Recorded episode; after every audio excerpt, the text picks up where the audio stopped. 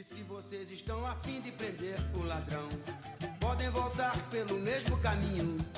O ladrão está escondido lá embaixo, atrás da gravata e do colarinho.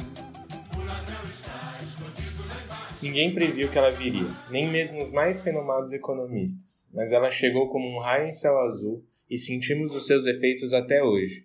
Eu estou falando da crise econômica de 2008, que tem como seu principal marco a quebra do banco americano Lehman Brothers, em 15 de setembro daquele ano.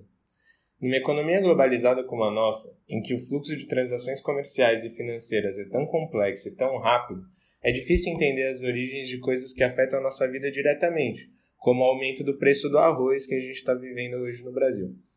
O que dizer então de uma crise das proporções daquela que começou nos Estados Unidos e atingiu o mundo todo a partir de 2008? Tentando resumir, ela foi o resultado de um processo em que os bancos americanos emprestaram muito dinheiro para trabalhadores pobres que ganhavam pouco e gastavam muito. Naquele momento, a gente vivia um período de grande crescimento econômico. Ninguém imaginava que uma crise estava próxima. Acontece que, de uma hora para outra, fundos de investimentos e grandes empresas que tinham investido naqueles mesmos bancos que estavam fazendo esses empréstimos podres perceberam que ia dar ruim. Que todo aquele povo que tinha pego dinheiro emprestado, muitas vezes para comprar uma casa, não ia dar conta de pagar a fatura. A partir daí, começou uma corrida pela venda de todas as ações que tinham como base esses empréstimos e que já não valiam nada. E como na economia capitalista tudo está ligado, o resultado disso foi o desmoronamento do valor de uma série de coisas. Em poucas palavras, boa parte do dinheiro do mundo sumiu. Pode parecer confuso, e eles fazem questão que seja, mas a gente pode tirar duas importantes lições da crise de 2008.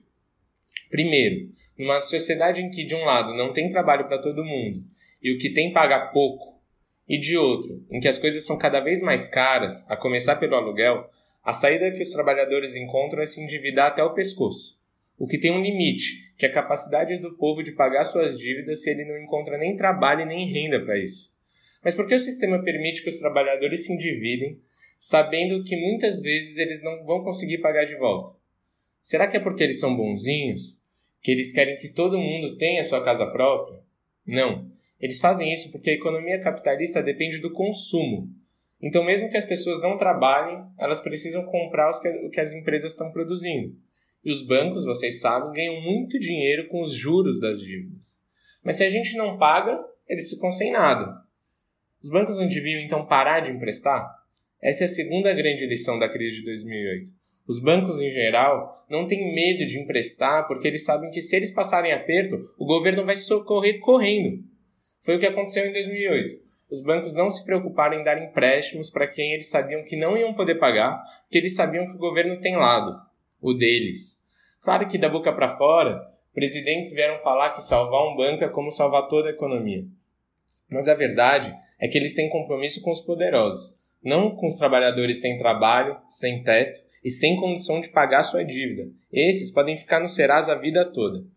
Mas voltando para a crise de 2008, o governo americano e de vários outros países deram trilhões de dólares para os bancos. E depois tiveram a pachorra de vir cobrar o prejuízo dos trabalhadores. Foi aí que começou com mais força a ideia de que o governo não tem dinheiro, que tem que cortar direitos, aposentadoria, gastos com saúde e educação. A mesma história que a gente tem ouvido no Brasil. Pois se no início a crise de 2008 chegou aqui como uma marolinha, como disse o Lula, ela virou uma pororoca. Aquela onda que nunca acaba, e nunca acaba porque tudo aquilo que causou a crise de 2008 continua existindo. Todo mundo sabe que quando a gente se depara com um problema muito grande, com uma crise, não adianta jogar poeira para debaixo do tapete e fingir que ele não está lá.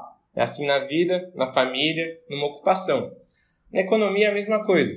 E o principal motivo da crise de 2008, que é a falta de trabalho e de renda para as pessoas pagarem pelas coisas mais básicas, como uma casa, continua existindo e é cada vez pior. Porque, diferente de uma família, de uma ocupação, os governos não estão preocupados com o interesse de todos, mas apenas com aqueles de uma parte da sociedade, que sentiu pouco os efeitos da crise e que hoje está mais rica do que nunca.